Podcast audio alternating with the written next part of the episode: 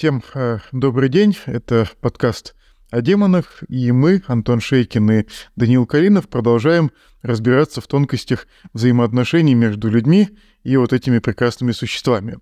В прошлых выпусках мы поговорили о том, каким образом демоны могут внушать человеку какие-то чуждые ему идеи, каким образом демоны могут сбивать человека с пути истинного, и указали на то, что эти процессы были очень давно описаны в монашеской литературе времен первых веков христианства. И, в частности, в прошлом выпуске мы говорили о том, как человек может противостоять этим демонам на примере жития святого Антония. В этом же выпуске мы хотим посмотреть на ситуацию немного с другой стороны. Как мы говорили ранее, э, демоны — это в нашем, во всяком случае, определении, которое нужно будет нам для дальнейшего, это части души человека, которые мешают ему достичь э, тех целей, которые он считает благими и правильными для себя. Но бывает в жизни практически каждого человека ситуации, при которых вот эти самые моральные идеалы и нравственные ценности человеку мешают в достижении его, может быть, не самых благовидных целей. И тогда люди э, могут в обратную сторону пойти, и вместо того, чтобы отгонять э, демонов, начнут призывать демонов, чтобы эти демоны помогли им э, э выдать истину, э, выдать ложь за истину. Почему вообще мне э, захотелось об этом поговорить?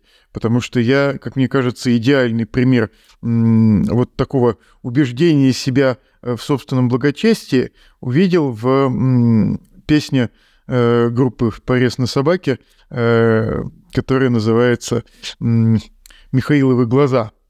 Это на самом деле целый альбом, это маленький э, мультфильм, в котором рассказывается история двух друзей э, Михаила Баранова и Андрея Фасцина. И вот один из э, друзей хочет э, вовлечь второго в какую-то авантюру и навариться на этом, извлечь из этого личную выгоду. Вот, я очень рекомендую, на самом деле, всем, кто нас слушает, в этом, в этом месте остановить подкаст и послушать, собственно, этот альбом, потому что он очень хороший, как по мне. Ну вот, вкратце, идея заключается в следующем. Один из друзей подбивает э, другого э, разоблачить подпольного врача, прийти к нему, согласиться на операцию, и когда вот он начнет свои незаконные действия по отрезанию рук, поймать его с поличным и сдать в милицию. Но на самом деле вот Андрей Фасцин, этот маленький плут, как его называют, хочет... Э, пардон. Э, хочет э, сдать своего друга этому врачу на органы. И вот как он начинает убеждать своего друга в том, что необходимо это сделать. «Послушай, Михаил, что сделать мы б сумели, Коль были посмелее, легче на подъем, коль я б не уловил в твоем невинном теле дрожь всех его частей, пропитанных враньем. Вот э, здесь мне показалось сразу, что очень э, хорошие параллели с э, историей про искусителя, которую э, Даниил рассказывал в позапрошлом выпуске, да? Потому что, ну вот, ты, Даниил, ты помнишь же, что змей э, с самого начала к какой-то правде примешивает маленькую толику лжи, и человек уже попадает в западню. То есть, э, если вот этот самый проходимец и плут Андрей Фасцин э, убедит сначала себя, что его друг ему врал, ему становится гораздо проще ну, сделать над ним какое-то злое действие, потому что, ну как же так, он же сам этого заслуживает. Ну и э, после того, как э, его друг соглашается принять участие в этой авантюре, э, этот самый Андрей Фасцин, оставшись в одиночестве, начинает злорадствовать. Вот я приведу текст э, его песенки целиком. Она звучит так. Баранов лелеет свою добродетель и выгоду личную в тот же момент. Наивный, юродивый, хуже, чем дети, блаженный, это еще комплимент. Мое предложение принял так живо, так резво откликнулся, как только мог, еще бы их жертвенность тут и наживо, навеки герои набит кошелек. Но так не бывает, прости меня, Миша, и эти регалии я разделю. Отдам тебе подвиг, он чисто возвышен, а грязные деньги на долю мою. Я для Михаила учитель как будто. Урок ему будет сейчас преподан. Баранов, Баранов, наивно и глупо, идет на заклание, будто баран. Ну и вот, мне кажется, здесь абсолютно все э, приемы манипуляции собственной моралью присутствуют. Потому что м- как убедить себя э, принести там, э, в жертву другого человека? Во-первых, надо убедить себя в том, что этот человек глуп, что он по собственной глупости во что-то ввязался.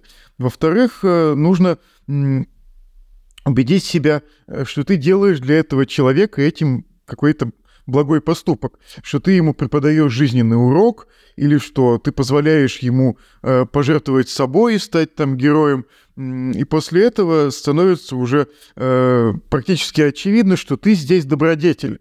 А он, во-первых, очень плохой человек, ну вот тот, э, э, которого ты пытаешься использовать, а во-вторых, ты даешь ему шанс стать лучше, э, выучив какой-то жизненный урок.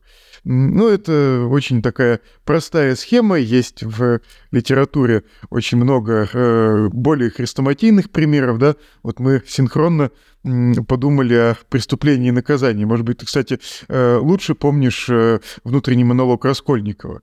Вот э, он решается на сознательное убийство старухи-проценщицы, а вот какую цель, э, если ты помнишь, он этим преследует? Ради чего эта старуха-проценщица должна умереть, чтобы это было благим делом? Ну, там у него вроде несколько мотиваций, да, одна из них в том, что эта старуха-проценщица, она как бы, что наживается на других людях, и вообще это, это эти деньги, в общем, она как-то... Ростовщичество — это да. грех. Это вообще очень греховные деньги, да, и как, как так сказать, как классовый элемент она должна быть уничтожена в некотором смысле, да. Но вторая мотивация это в том, что для самого Раскольникова это нужно, да? То есть...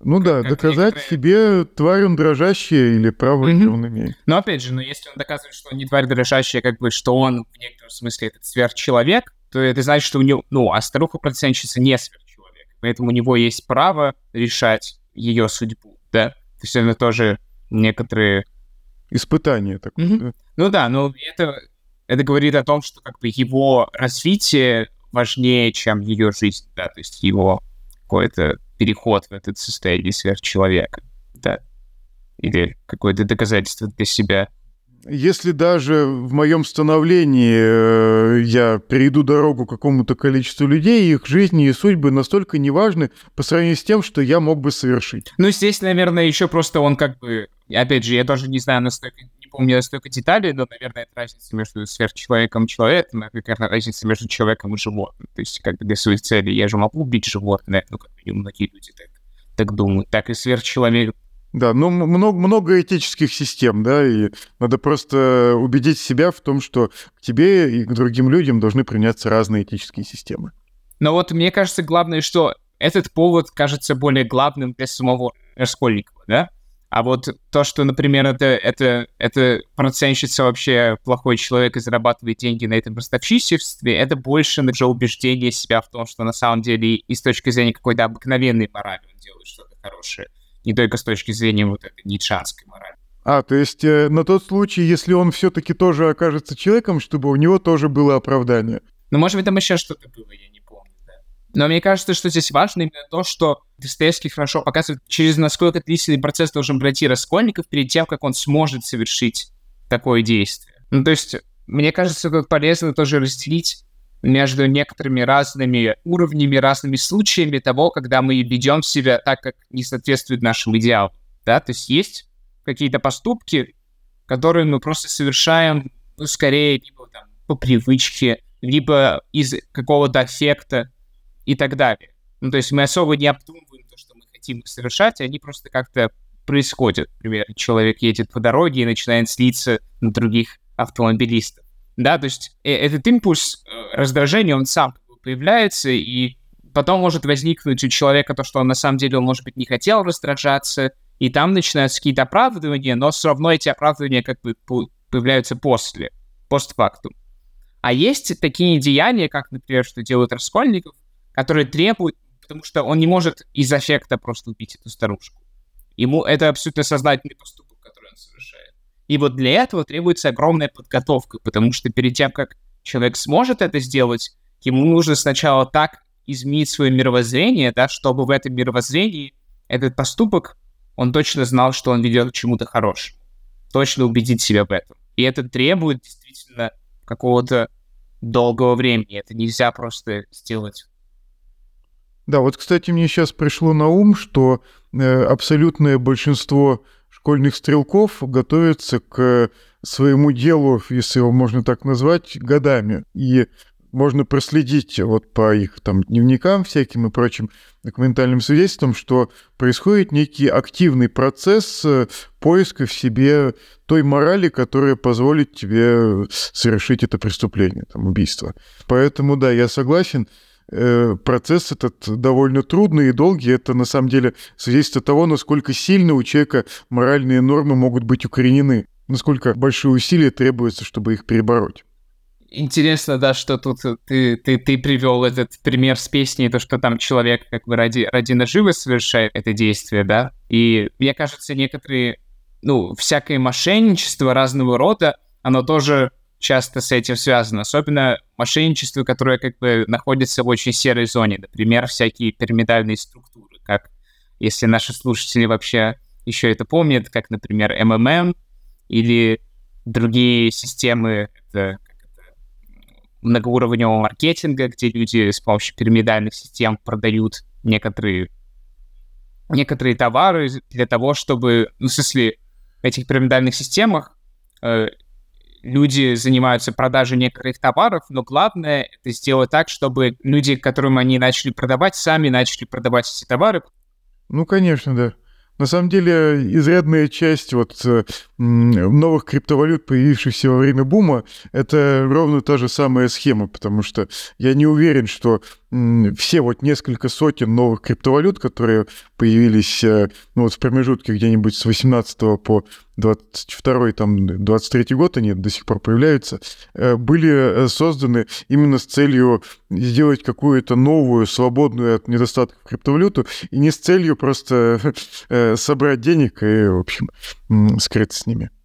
Ну да, ну вот классический пример момент, да, то, что там происходит, то, что человек как бы начинает покупать эти, эти, эти бумаги, но ему нужно убедить и других людей покупать, чтобы, собственно, получить себе эту выгоду. И вот этот переход, то, что человек должен убедить себя в том, что это будет хорошо, убеждать других людей тоже вкладывать в это деньги. Иначе он, ну, он как бы не сможет хорошо влиться туда.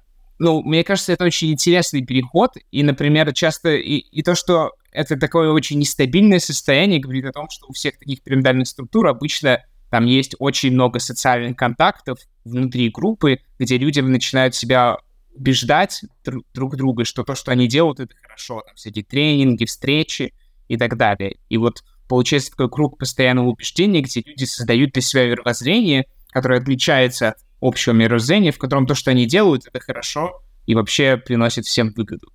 Кажется, это трайбализм называется, да? Если рядом со мной люди одного племени, то э, и, и все эти люди делают нечто, то ну, это нечто не может быть плохим, потому что ну, плохое это по умолчанию не норма. То есть это, насколько я понимаю, очень такой устойчивый, э, скажем так, атовизм.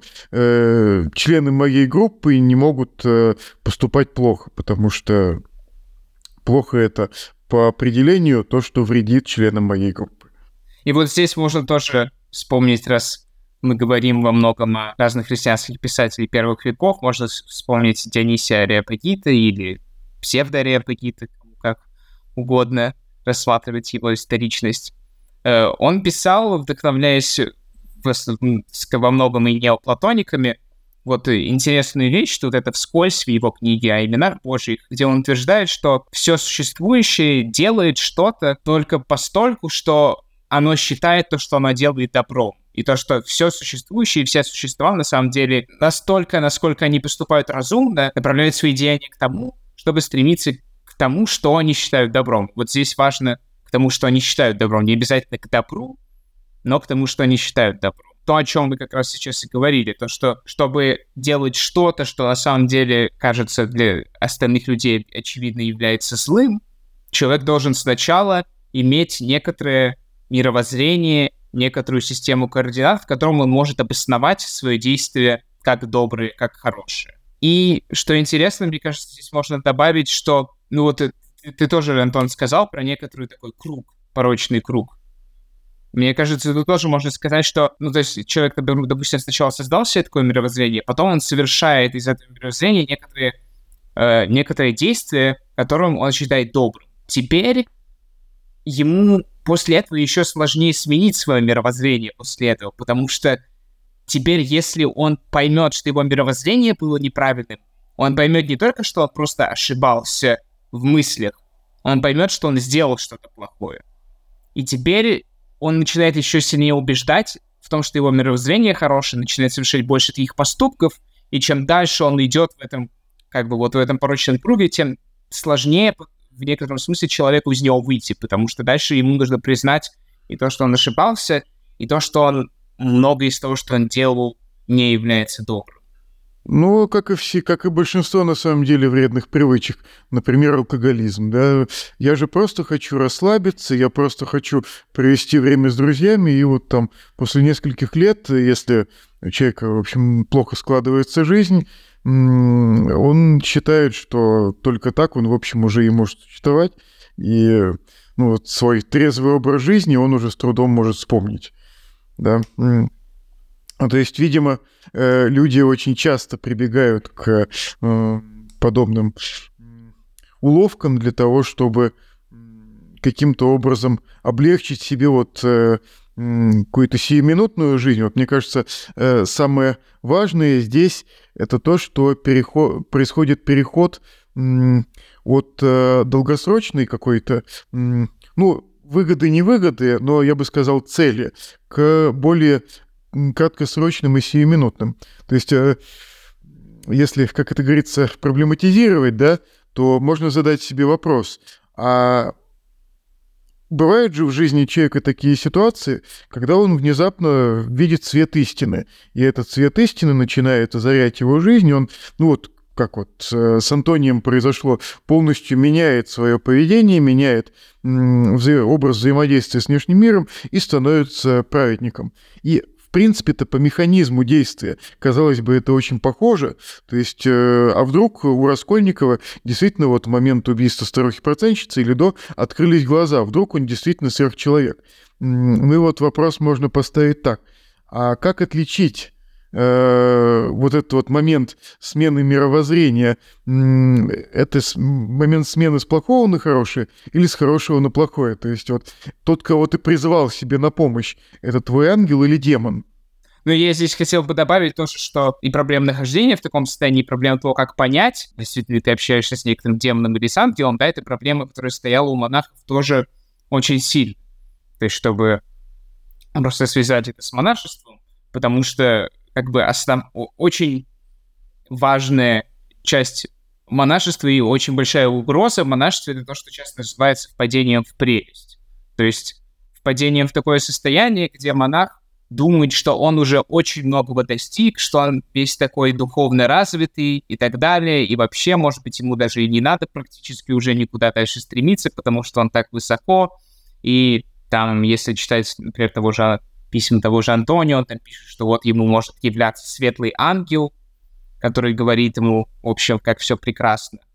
И, но на самом деле при этом монах впадает в некоторое состояние гордости и очень быстро может это также привести к тому, что он начинает думать плохо о своих братьях, потому что вот я такой прекрасный, у меня все хорошо, я такой высокий, а братья мои этого не понимают и так далее. И да, в первую очередь прелесть, она работает на гордыне.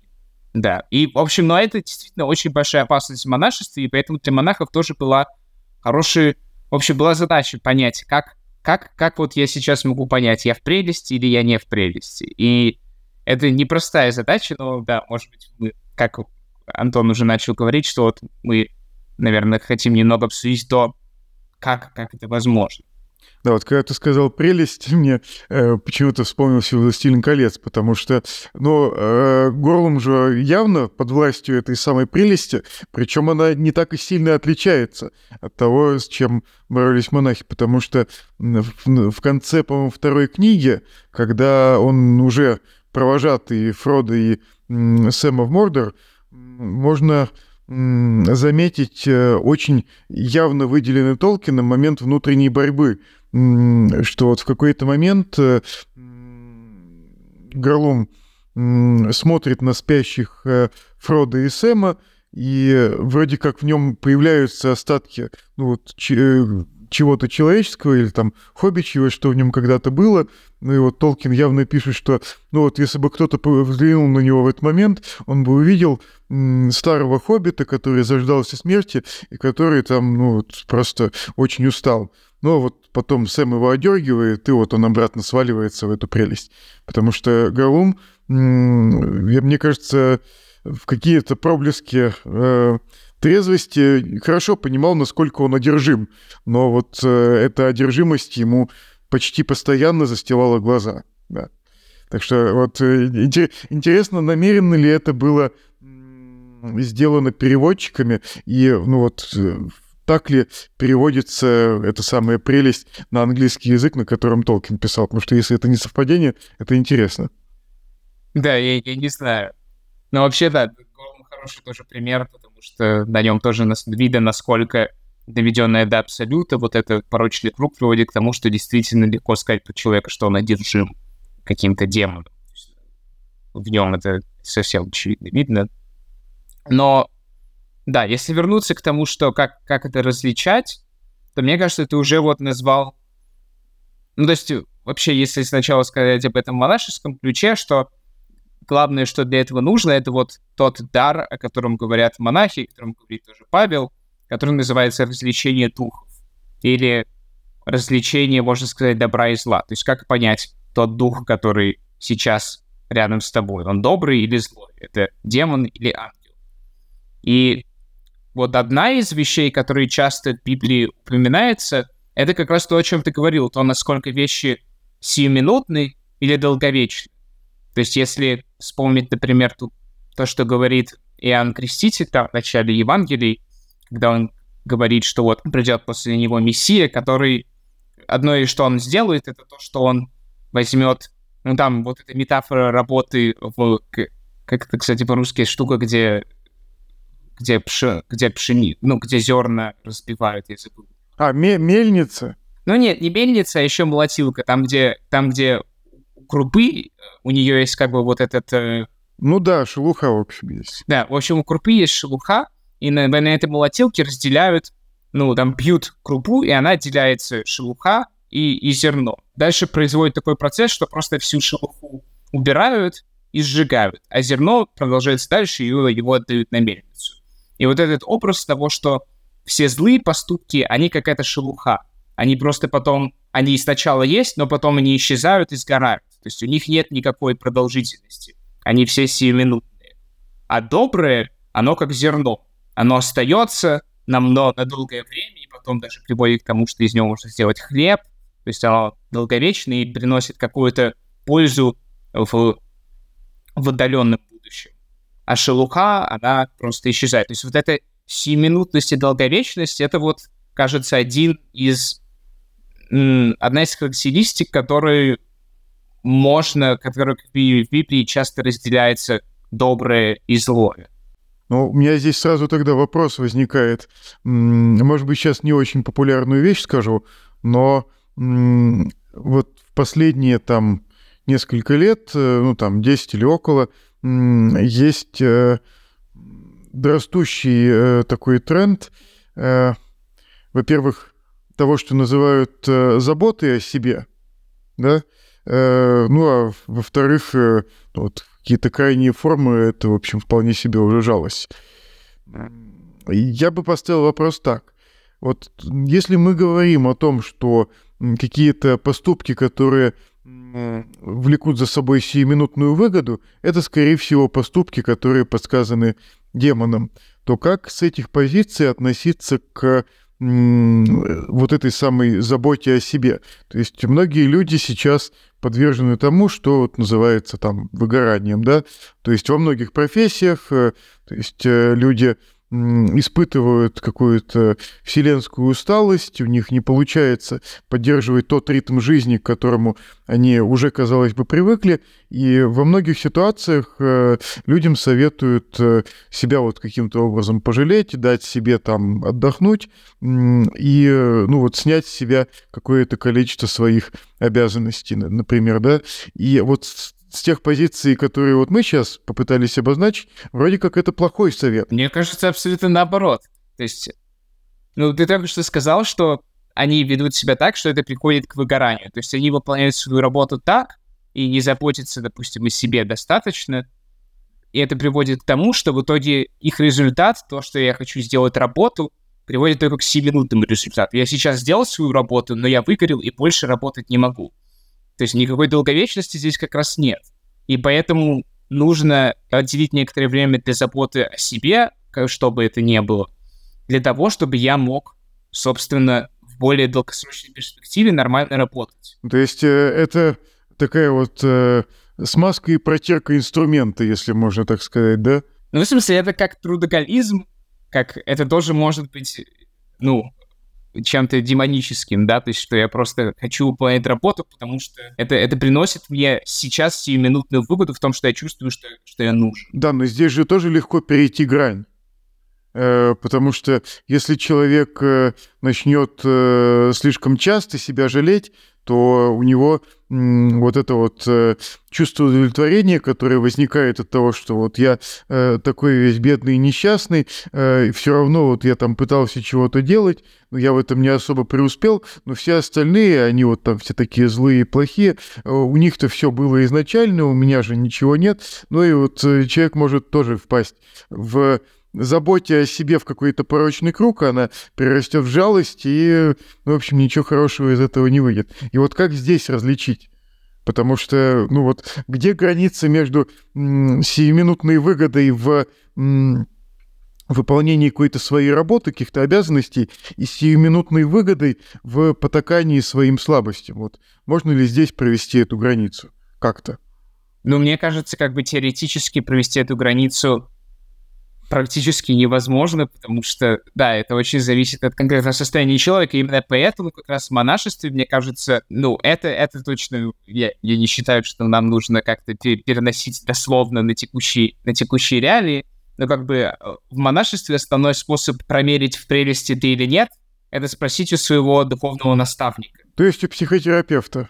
Да, но то, насколько психотерапевт может быть без духовного наставника, это тоже хороший вопрос. Но в целом, что это настолько сложная задача, что изнутри решить монаху может быть не по силам, но надо тоже спросить у другого человека, чтобы, ну, чтобы он ему сказал. Понятно, что в текущих реалиях у нас не может быть, скорее всего, человек, которому просто, просто может сказать, привести ли мне, но вообще какой-то разговор, да, с другими людьми тоже может помочь. Понятно, что зависит тоже от того, какие это люди. Но это не только, это не единственный путь. Другой путь — это для монаха это, собственно, молитва потому что монахи тоже понимали, что это что-то, что очень сложно просто написать какой-то рациональный рецепт или инструкцию, да, которая может тебе сказать, в прелести ты или нет. В некотором смысле в каждый момент это может быть только, грубо говоря, какая-то интуиция или откровение, или что-то, что приходит как будто бы извне. Дай сформулировать. Э, если ты говоришь, что можно понять, в прелести ты или нет в молитве, то можно ли сказать так? Э, когда человек эм, настраивается на молитву, он вроде как должен отбросить все свои вот как раз сиюминутные состояния, аффекты, максимально очистить свой разум от каких-то привнесенных вот текущими делами возмущений, влияний, и только тогда он сможет понять, а что же действительно в долгосрочной перспективе э, должно быть э, его целью. То есть э, вот когда мы говорим о молитве применительно к современному человеку, означает ли это, что ну, вот, современному человеку мы можем порекомендовать ну, научиться переходить в состояние более-менее свободное от э, э, сиюминутных влияний. То есть вот, э, медитация может ли играть, например, такую роль? Ну да, или просто, мне кажется, можно сказать, как бы, понятно, это не исчерпывает того, чем может быть молитва, но, но как бы один из ее аспектов, который можно на современный язык, так сказать, перевести, это вот просто какое-то... Ну, то есть мы говорили про то, что у человека может быть какой-то вот моральный идеал. И какое-то состояние, в котором ты действительно немного отдаляешься от всего силютого в твоей жизни и пытаешься как-то схватить в своем уме этот идеал, к которому ты стремишься, который у тебя изначально был. Это как раз, возможно, ну, это то состояние, в котором ты, в принципе, можешь увидеть, что в тебе больше не соответствует этому идеалу. Ну, то есть, мне кажется, тут открывается определенная сложность, конечно же, которая на самом деле была еще в начале, когда ты, когда ты во вступлении сказал, то что, с одной стороны, кажется, что вот у нас есть цели, которые мы ставим себе как вот этот какой-то моральный идеал, а с другой стороны, у нас есть какие-то цели, которые, да, мы называли сиюминутными. Опять же, вот задача, как отделить, что из этого где, это все равно некоторая сложная задача. Но тут как бы, если не начать этот процесс, то легче она не станет. Отделение действительно того, что во мне сиюминутно, и какие цели во мне сиюминутно, а какие цели во мне ближе к этому идеалу. Не, ну вот, э, наверное, последнее, что я хотел бы обсудить, это а так ли цели вот эти вот сиюминутно? Вот есть в культуре очень устоявшийся такой образ, архетип такой вот профессор Мариарти, злой гений, который плетет свою паутину, э, является там, допустим, э, criminal mastermind, да, то есть человек, который олицетворяет вроде как зло, но который к этому злу идет годами, постепенно, вот э, шаг за шагом. Вот мне просто контрпример пришел в голову на тему того, о чем мы с тобой говорили. Вот если мы вначале упоминали финансовые пирамиды как вот способ окружения себя людьми, делающими то же, что и ты, э, как способ убеждения в том, что это что-то хорошо. Вот можно привести пример из вот э, той же области, примерно из корпоративной культуры. Вот есть очень много историй того, как человек, попадая в огромную, там, допустим, корпорацию, да, планомерно и размеренно шел к своей э, личной цели, устраняя своих конкурентов, интригуя, занимаясь подковерной борьбой какой-то, и вот я бы не сказал, что цели такого человека можно было бы назвать сиюминутными, но тем не менее его действия однозначно расцениваются как злые. Вот есть очень хороший пример в культуре, это, вот мы с тобой, по-моему, говорили о ней, это диалогия, ну или даже трилогия Мервина Пика «Гармингаст». Это, ну, а, писатель середины 20 века, у него есть вот цикл книжек про огромный замок, который находится в застое, там вот все его жители уже э, потеряли смысл существования и э, живут по инерции, подчиненные правилам. И вот в этот замок попадает ну, не попадает, а начинает свою, так сказать, криминальную карьеру. В нем э, помощник, повара, помощник повара, поваренок, вот Стерпайк, который вот расшатывает все устои существования этого замка, приобретает огромную власть над его владельцами, ну и, в общем, ничего хорошего из этого в итоге не выходит. Но вот, казалось бы, э, человек может э, совершать объективно недобрые со своей точки зрения поступки, имея в виду какую-то э, далекую цель. То есть, например, э, ну вот если с жизни брать, человек может, например, заниматься коррупцией для того, чтобы, ну, я не знаю, там, построить дачу для своих детей, да, то есть вот э, прораб на стройке какой-нибудь таскает по кирпичу э, в портфеле каждый день, чтобы построить детям дачу, да? То есть э, это же работа на века, да? Но поступок это в любом случае злой.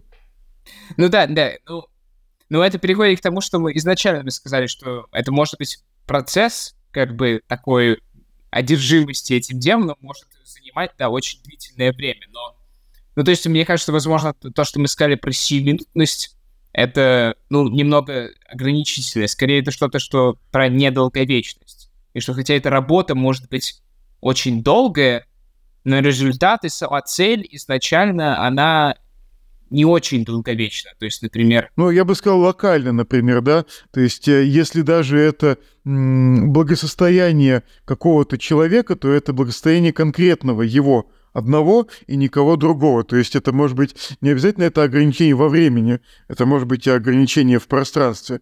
То есть э, если твои действия тебя толкают к благу для одного, то это тоже, в общем, в некотором смысле, ну, не сиюминутно, а, э, скажем так, эгоистично.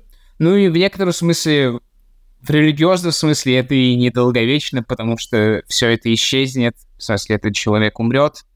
Ну да, Наги, Нагим пришел, и этот мир Нагим да, ухаживать. Все... В общем, это не является действительно чем-то долговечным, это не то, что человек может. То, что, не то, что останется в каком-то более э, глубоком смысле быть после, после смерти человека. Но, ну вот да, понятно, что это... Ну, в общем, мне кажется, к чему мы отчасти пришли, это кто на самом деле, что это очень сложный вопрос. И, и на самом деле, возможно, и не всегда можно сразу понять, ошибаем, ну, ошибаемся ли мы таким образом в чем-то или нет. И, возможно, даже это не должна быть некоторая такая... Не должна быть, возможно, такая цель, удостовериться в том, что ты в состоянии, в котором нет прелести, потому что на самом деле это удостоверение в некотором смысле было бы прелестью с монашеской точки зрения. Ну, то есть на нашей, на нашей приборной панели не должно быть э, э, прелести метра, да? Ну, нет, нет. Ну, как бы, скорее я хотел сказать, что если ты уверен, что ты не в прелести, то вполне вероятно, что ты в прелести. То есть если, если человек уверен в том, что все его, абсолютно 100% уверен что все его действия хороши, и в нем нет никакой попытки самокритичности, то, возможно, это говорит о том, что он создал для себя какое-то мировоззрение, в котором он не хочет что-то увидеть. И на самом деле то, что... Ну, то есть, опять же, лекарством, которое в монашеской литературе говорится, является лекарством от этой, от этой прелести. Давай я, может быть, прочту тут даже цитату сейчас. Ну вот. Это не должно быть для вас удивительным... Да, извини, я сейчас прочитаю маленький кусок из вот как раз одного письма Антония. Это не должно быть для вас удивительным, потому что если вы возгордитесь и будете думать, что добродетели и святость ваша уже великую цену имеют перед Богом, если вы по самопрельщению будете ослабевать в исполнении добрых дел, то впадете в дьявольскую болезнь, в гордость и забвение самих себя. Вы будете думать, что вы близки к Богу и находитесь во свете Его, между тем, как вы будете находиться во мраке греха. А дальше он рядом говорит о том, что может помочь сразу же. Смирение есть добродетель, необходимая для всякого желающего приблизиться к Богу. Ибо гордость первая породила грех, она не низвергла дьявола с неба и изгнала Адама из рая. Если человек не возлюбит смирение всем сердцем своим, всеми мыслями, всем духом и всей душою, если не будет выражать смирение во всех делах своих, не наследует Царствие Небесного. И вот это смирение, как бы, ну, нужно, наверное, перевести, что это может значить, да, потому что смирение в современном языке, оно немного негативно, но вот, как мне кажется, это некоторое смирение, некоторая такая, да, и какой здесь синоним слова смирение? Есть же какое-то. Ну, принятие. Ну, нет, не совсем, но смирение в том, что... Как Кроткость.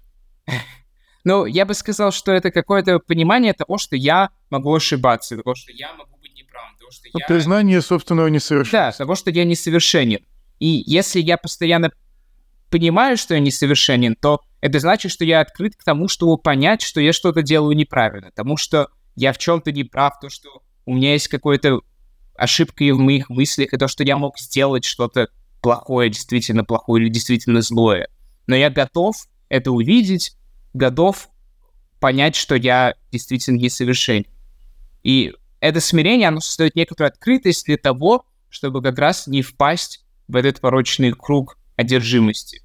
Потому что смирение дает как раз возможность увидеть, что ага, ну я вот здесь думал неправильно, я здесь действовал неправильно, и я готов это увидеть. Потому что во мне уже есть понимание того, что я и, и, и несовершенен, я и не, не должен быть сейчас совершенен. Ну, то есть э, вы, вывод э, получается, видимо, такой.